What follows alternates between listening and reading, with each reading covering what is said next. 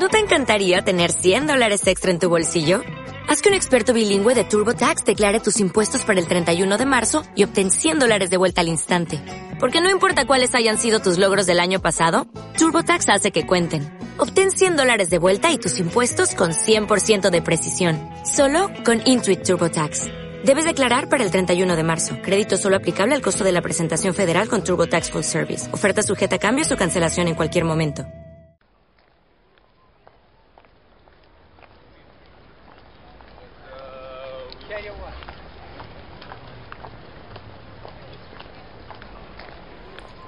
Yo soy ciudadano de una sociedad libre y eso significa que soy un individuo que hace elecciones individuales. Mi mentalidad es mía, propia. Mis opiniones son elegidas por mí. Soy libre de hacer lo que quiera y, en el peor de los casos, las presiones que pesan sobre mí son económicas. Es decir, tal vez sea yo demasiado pobre para hacer lo que desee. De esta manera, en Occidente las personas pueden pasar toda su vida sin pensar nunca en analizar un retrato tan halagüeño y, como resultado, están inermes ante muchos tipos de presiones que se ejercen sobre ellos para adaptarse a determinados modelos. Lo peligroso no es pertenecer a un grupo o a una serie de grupos, sino no comprender las leyes sociales que gobiernan a los grupos y por ende también a nosotros. Las oposiciones y aserciones subyacentes que gobiernan el grupo nunca se analizan, nunca se desafían, quizá nunca se notan, y la principal de ellas es precisamente esta, que nos encontramos en una mentalidad de grupo muy resistente al cambio, poseedora de suposiciones irrefutables que nunca pueden discutirse. Me parece a mí, cada vez más, que estamos siendo gobernados por oleadas de emociones de masas y que mientras duren no será posible plantear preguntas serias y objetivas. Simplemente hay que callar y aguardar, pues todo pasa. Pero mientras tanto, estas preguntas serias y objetivas y sus respuestas objetivas, serias y desapasionadas podrían salvarnos. Fragmento del libro Las cárceles elegidas por Doris Lessing.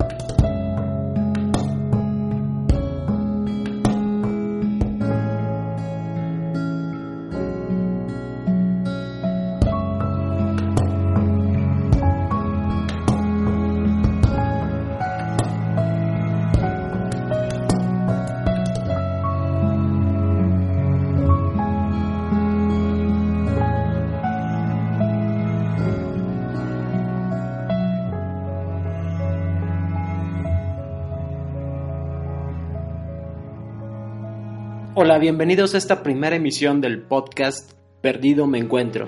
Decidí titular así mi blog, inspirado en una frase de Séneca, quienes corren en un laberinto, su velocidad les confunde. Quizás si hay algo que caracteriza a nuestra época es el exceso de información al que estamos expuestos diariamente, pero la cada vez menor capacidad de atención y de comprensión de los fenómenos que nos rodean. Recurrimos a fuentes de entretenimiento cada vez más abundantes y llamativas, sin embargo, nuestra capacidad de comprensión de lo que ocurre a nuestro alrededor, en nuestra comunidad, pareciera ir disminuyendo con el tiempo. Estamos expuestos cada vez más a noticias impactantes, escalofriantes, que tratan de generar una reacción eh, fuerte en nosotros, pero pareciera que estamos inmersos en un diálogo de sordos, donde ya resulta imposible entender nada. Después de un arduo día de trabajo, para muchas personas seguramente es muy complicado dedicarse a una tarea de investigación en la cual uno eh, dedique esfuerzos a tratar de entender, de encontrar nuevos horizontes para abrir sus perspectivas sobre este mundo y tratar de resolver interrogantes ancestrales. Lo más interesante es que la apatía se ha extendido a tal punto que hasta nuestras propias vidas nos generan esa aversión hacia descubrir por qué nos sentimos mal ante ciertos eh, eh, acontecimientos, por qué tenemos ciertos pensamientos que nos abruman. ¿Cuál es el origen de nuestro sufrimiento? Creo que es una pregunta válida que si la dejamos de formular creo que estaremos perdiendo gran parte de la esencia que nos hace humanos. Si me sigues en redes sociales sabes que soy médico y psiquiatra. Y esto tiene relevancia porque mi manera de entender la psiquiatría como un arte debe ser un espacio en donde se privilegie la interrelación de diferentes áreas del conocimiento humano, no solo la biología, la farmacología, la neurología o, la psicología, incluso la cultura y las artes, como la literatura, la filosofía, la antropología, la sociología y la teoría de la evolución. Tal vez te parezca un poco extraño escuchar a un psiquiatra hablarte de estos temas. Sin embargo, creo que esta área de la ciencia está muy estigmatizada. Muchas personas desconocen lo que realmente hace un psiquiatra y cuáles son las áreas en las cuales la psiquiatría puede brindar una perspectiva enriquecedora a otras áreas del conocimiento. Hoy te hablaré acerca de la influencia que tienen los grupos sobre las personas y cómo las personas reaccionamos hacia este influjo de fuerza. Trataré de explicar cómo este influjo puede modificar nuestro pensamiento y puede alterar nuestra conducta, ocasionando que actuemos de forma irracional. Para ello he realizado un análisis del libro Las cárceles elegidas de Doris Lessing y he realizado mis propios apuntes para nutrir esta investigación. Espero lo disfrutes.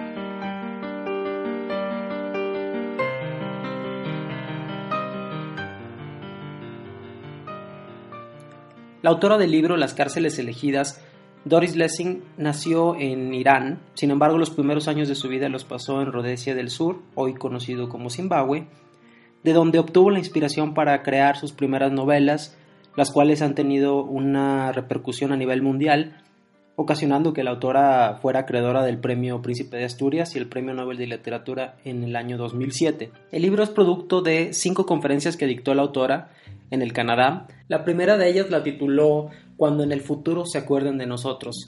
En esta primera conferencia hace alusión a la gran cantidad de información que manejamos los seres humanos acerca de nuestra psicología, sobre nuestra conducta, pero lo poco que aplicamos para regir nuestras instituciones y determinar de una forma más racional nuestra conducta. Inicia ahí hablando acerca de una anécdota acerca de un toro que compra un ganadero en, en África que es importado desde, desde Escocia.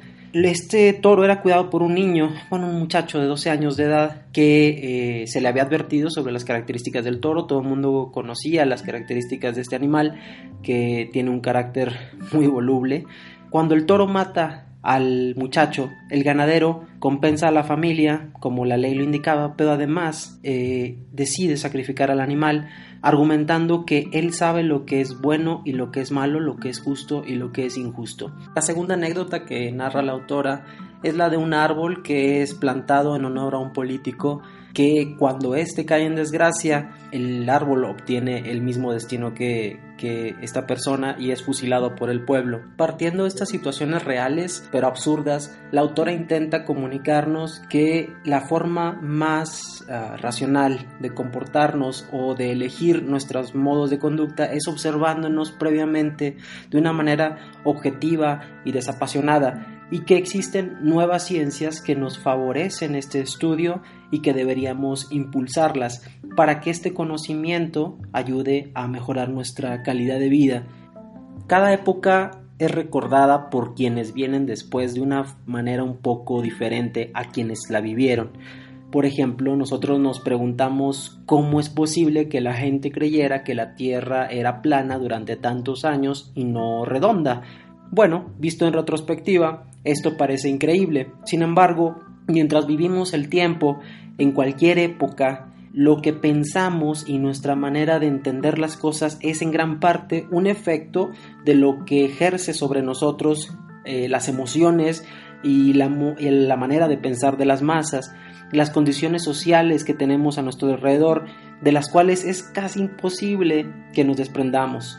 Un ejemplo de índole política que narra la autora es cuando eh, Stalin era, eh, mientras fue aliado de los Estados Unidos y participó en la Segunda Guerra Mundial ayudando a la causa de los aliados, era visto como el tío Pepe, era visto como una persona que formaba parte del bando de los buenos. Sin embargo, al terminar la Segunda Guerra Mundial y al iniciar la Guerra Fría, pasa de ser el tío Pepe a Stalin, el gran dictador, eh, asesino de masas, y realmente eh, esta postura cambia de la noche a la mañana por la mayor parte de las personas mediante el influjo de la propaganda y de los eh, medios de comunicación. Esto no significa que Stalin no haya sido un asesino de masas megalomaniaco, pero ¿por qué cambiaría tanto de haber sido así siempre dependiendo del bando en el que se encuentre. Y es ahí donde la autora considera que los escritores y los pensadores de cualquier sociedad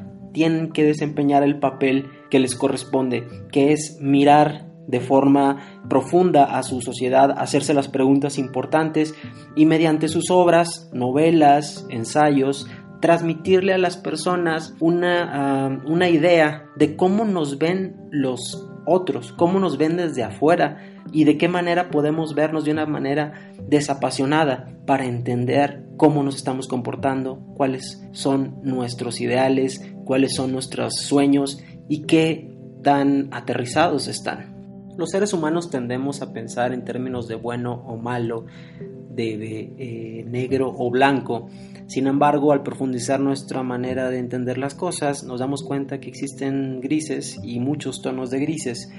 Esto lo ejemplifica en un experimento que se realizó en una universidad de los Estados Unidos, en donde se convoca a los habitantes de un pueblo a acudir al campus de la universidad con la finalidad de realizar un experimento psicológico. La gente va llegando poco a poco a la hora planteada sin embargo, al no encontrar a los investigadores y al creer que fueron timados, las personas empiezan a molestarse y a tratar de encontrar culpables, se empiezan a agrupar en bandos, designan líderes, empiezan a discutir. Y justo cuando las cosas empiezan a ponerse más densas, llega el experimentador, llega uno de los eh, encargados del experimento y les plantean que era un experimento psicológico en el cual se trataba de ver la tendencia de las personas de ver las cosas en un bando o en otro, en bueno o malo, y de, digamos, tener este pensamiento binario. Esto resulta relevante porque si nosotros somos el lado bueno, necesariamente el otro tiene que ser el lado malo, y eso justifica todos y cada uno de nuestros actos. Y si a eso le añadimos el aderezo de que eh, encendemos nuestras pasiones, empezamos con un lenguaje eh, pseudo religioso en el cual se exalta la valentía, el sacrificio, la sangre, la autora menciona algo muy interesante que es no es excesivo decir que cuando se pronuncia la palabra sangre la razón está a punto de abandonarnos. Y eso es precisamente el problema de que cuando estamos en grupos solemos pensar muy poco, solemos evitar el pensamiento y actuar conforme actúa la mayoría quien haya estado entre un gran conglomerado de personas en alguna reunión pública, en alguna manifestación, en alguna situación en la cual se junten una serie de seres humanos, se dará cuenta que es difícil plantear ideas eh, abstractas, muy amplias, sino que tienen que simplificarse las cosas para que la masa pueda entender el mensaje y obtener una respuesta del emisor. Una ocasión histórica que tenemos para demostrar este punto es cuando en 1943 Joseph Goebbels, ministro de propaganda nazi, exalta a los alemanes que se reunieron en el Palacio de los Deportes de Berlín para convocarlos a una guerra total. Escuchemos.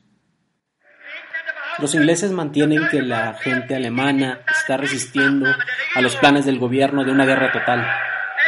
Los ingleses dicen que los alemanes queremos la capitulación y no la guerra total. ¿Quieren la guerra total?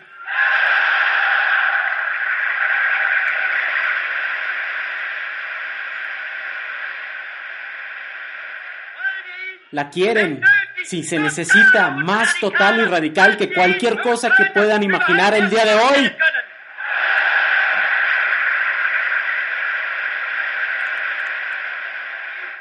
Les pregunto, ¿están determinados a seguir al Führer para conducir esta guerra a una conclusión victoriosa, incluso si se requiere el, más grande esfuerzo de sus capacidades humanas? Estoy completamente seguro de que si le hubieran preguntado a cada una de las personas que asistió a esta manifestación de forma individual, eh, a escondidas, de forma anónima, la respuesta hubiera sido muy diferente. Esta característica no es del pueblo alemán, sino de la humanidad, de nuestra naturaleza humana cuando actuamos dentro de una masa, dentro de un grupo.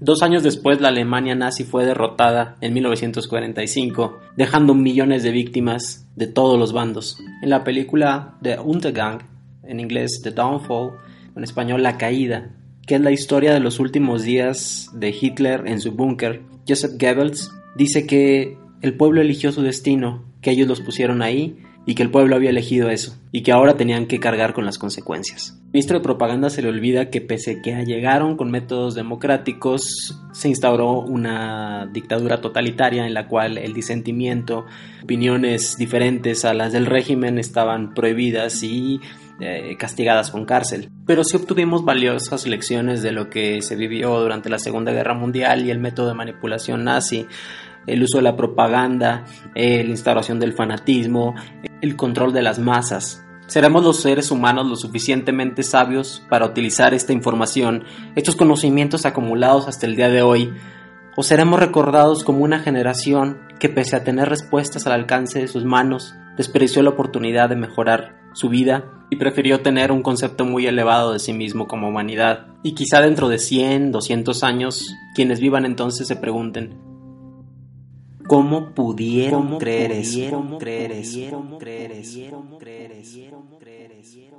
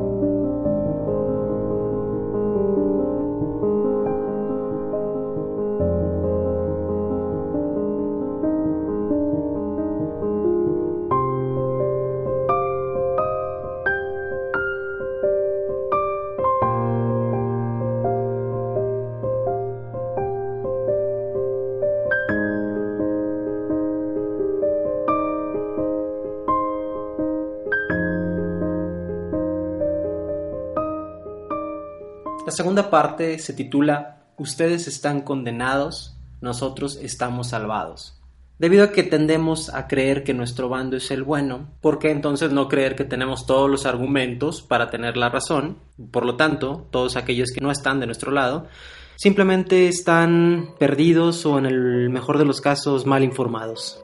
Una de las partes que me pareció más emotiva del libro es cuando la autora habla sobre la huelga de los mineros ocurrida en la Gran Bretaña en 1984. Prefiere que una mujer, una esposa de un trabajador, de un minero, habla sobre cómo una serie de hombres golpearon a su esposo, rompieron los vidrios de su casa y destrozaron su hogar. Debido a que era una comunidad muy cerrada, ella identificaba con precisión a cada uno de los que hicieron y fueron responsables de este acto barbárico. Eran precisamente sus amigos, sus vecinos, sus compañeros de toda la vida. Esto ocurrió durante una entrevista televisada y la señora empezó a narrar que él era parte de la huelga de los mineros, que creía que debía haber huelga, pero no estaba de acuerdo en torno al liderazgo, cómo se estaba llevando a cabo y qué decisiones se habían estado tomando, por lo que tras ver que su familia no tenía dinero, no tenían recursos económicos y las cosas se estaban poniendo muy difíciles, decidió salir de la huelga y regresar al trabajo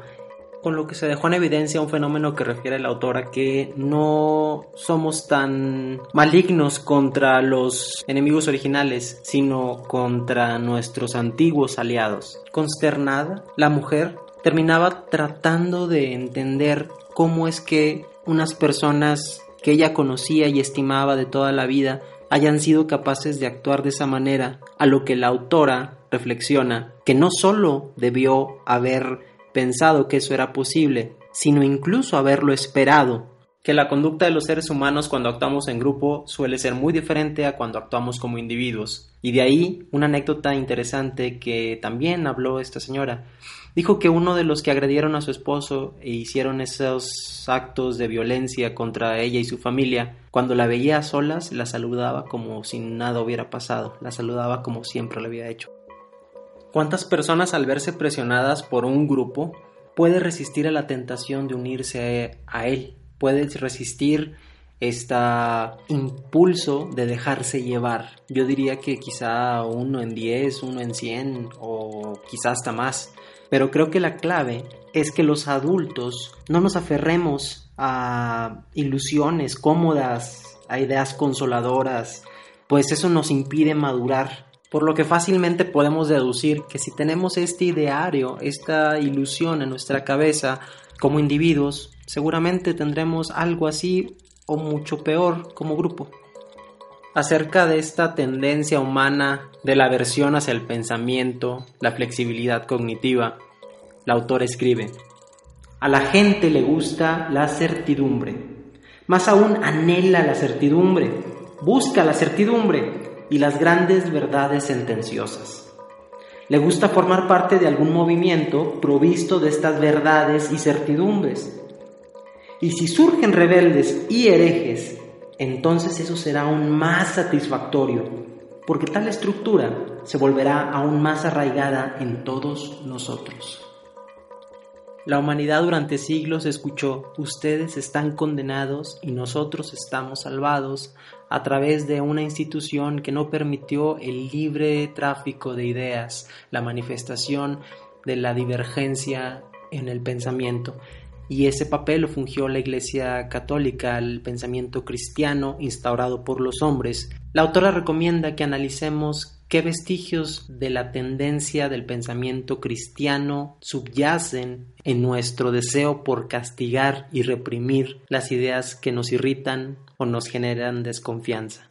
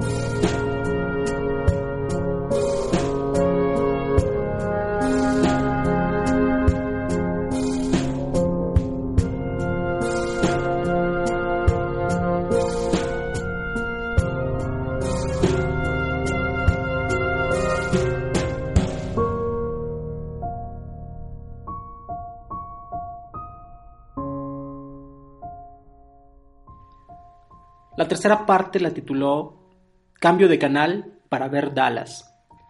Pareciera que en los tiempos modernos nuestros sentidos cada vez están más ofuscados por el exceso de oferta de opciones de entretenimiento y por lo tanto nuestro periodo de atención va disminuyendo y somos muy poco exigentes al momento de elegir. Necesitamos estímulos, luces, colores, sonidos y la menor cantidad de pensamiento posible. El método de lavado de cerebro es algo que ocurre comúnmente y todos tenemos algo de ello. De hecho, nuestra sociedad constantemente nos lava el cerebro si analizamos por qué un extranjero, al ver nuestra sociedad, nos mira a veces con extraño, sabremos que nuestros ecualizadores se han normalizado, se han alineado hasta cierto umbral, hasta cierta intensidad de homologación. Hoy más que nunca tenemos la oportunidad de darnos cuenta qué mecanismos emplean los profesionales de la manipulación, de la publicidad, de la política, en diferentes áreas, pues nuestra conducta cuando actuamos en masa es bastante predecible. Por eso Doris Lessing explica lo interesante que le pareció explorar la manera como en un canal de televisión exponían los métodos empleados en la campaña de Margaret Thatcher cuando eh, se postuló para primer ministro de Gran Bretaña. Abiertamente y sin ningún atizo de timidez se exponían cada uno de estos. La autora termina diciendo que propondría que este programa, que este tipo de programas fueran obligatorios de observar por cada uno de los habitantes de un país democrático. Vale la pena mencionar aquí y no olvidar que pese a que sepamos cómo actuamos, pese a que tengamos una mayor cantidad y variedad de información al respecto de nuestra verdadera conducta, eso no es ninguna garantía de que no caigamos en nuestras mismas distorsiones cognitivas y conductas irracionales. En el mejor de los casos nos puede ayudar a equivocarnos menos sobre esta vida y acerca de la posible conducta de nuestros congéneres. Inicié este podcast hablándote acerca de lo que asumimos los ciudadanos de las sociedades occidentales democráticas. Consideramos que nuestras opiniones son nuestras, que somos entes independientes y que en el peor de los casos lo que pesa sobre nosotros son limitaciones económicas y nada más. Lo interesante aquí es que olvidamos que las presiones no solo son económicas las que limitan nuestra apertura hacia la comprensión de un mundo cada vez más complejo, sino todas aquellas cárceles en las que elegimos permanecer ya sean de nuestra sociedad, de nuestro estrato socioeconómico, de nuestro bagaje académico o de nuestra religión, entre muchos otros. De no ser así, entonces, ¿por qué nos asombraría conocer una persona de una sociedad como la de Arabia Saudita, en donde las mujeres tienen serias restricciones a sus derechos y a sus libertades, o bien conocer a un miembro de una sociedad aborigen, en donde el dinero no tiene un valor per se, sino más bien otro tipo de situaciones o elementos resultan más valiosos para esa sociedad? Existe un experimento en psicología clásico que evidencia cómo los seres humanos tendemos a obedecer ciegamente a la autoridad, conocido como experimento Milgram. Se convocaba a las personas para que, siguiendo las instrucciones que le daba el experimentador, fuera paulatinamente aumentando la descarga de shocks como castigo para una persona que estaba al otro lado de la habitación y que la persona no podía ver, pese a escuchar los gritos de dolor que provenían de la otra habitación. 62% de las personas, y esto es lo interesante, que participaron en este estudio, continuaron aplicando descargas hasta un nivel de 450 voltios cuando desde un nivel de 258 voltios el supuesto conejillo de Indias ya había dado un grito de agonía para luego permanecer en silencio. En este instante te quiero preguntar a ti, si hubieras entrevistado a los participantes en este estudio, aquellos que decidieron seguir presionando el botón, ¿cuál crees que hubiera sido la explicación que dieron al respecto? Lo adivinaste, yo solo seguí instrucciones. Yo solo seguí instrucciones. seguí instrucciones.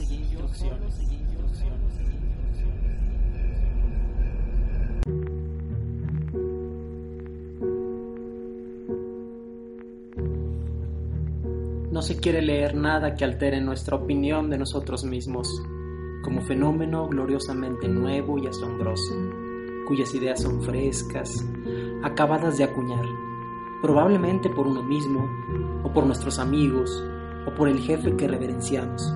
Algo absolutamente nuevo y puro, destinado a cambiar este mundo. Puede parecer hoy que las personas aleccionadas para emplear con eficiencia las últimas tecnologías son la élite del mundo. Pero a largo plazo, creo que las personas preparadas para tener, asimismo, ese punto de vista que solía llamarse humanista, punto de vista general, a largo plazo, contemplativo, serán las que ejerzan mayor influencia. A mi parecer, el mundo avanza y se perfila hacia lo más complejo, hacia lo flexible, hacia una apertura de criterio, hacia la capacidad de tener en la mente muchas ideas, a veces contradictorias al mismo tiempo. En retrospectiva, veo la gran influencia que puede tener una persona, hasta una persona aparentemente oscura, que lleve una vida tranquila y apacible. Son los individuos los que cambian las sociedades, los que hacen hacer las ideas, los que, levantándose contra las oleadas de la opinión, las modifican.